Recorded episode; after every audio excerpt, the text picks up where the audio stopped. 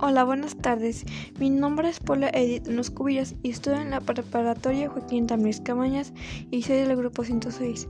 Y hoy hablaré sobre la ciudadanía digital y sus características.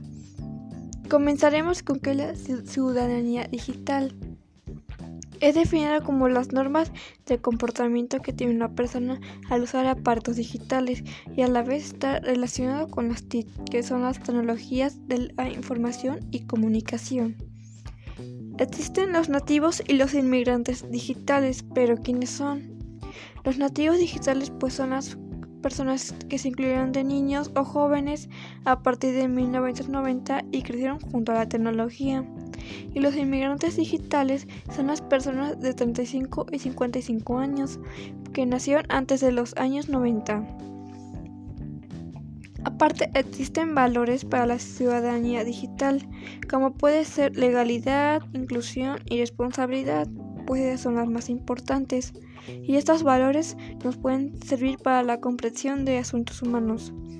Además de los valores, también existen derechos y obligaciones, y los derechos digitales son parecidos a los demás derechos humanos y estos son derechos a acceder a la información, derecho a divertirte y jugar tecnológicamente, derecho a, expresarte libremente. En este podcast también hablaremos sobre las obligaciones y algunas de esas son como denunciar a las personas que violen tus derechos, no discriminar a nadie y también respetar la privacidad de la gente.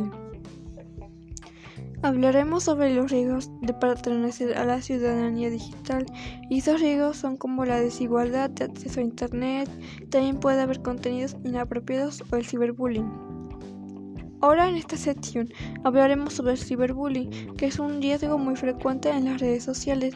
Es como un tipo de bullying a través de las redes, maltratando a la persona psicológicamente, verbal o física. El último concepto de que hablaré será muy importante porque se les guarda de identidad. Existen muchas prevenciones y esas son como verificar la política y privacidad y de esta forma puedes decidir quién puede tener acceso a tu información. También tratar de navegar por sitios web seguros y también puedes usar conexiones de Wi-Fi seguras. Esto es todo por hoy. Gracias por escucharme. Espero te haya gustado. Adiós. Buena tarde.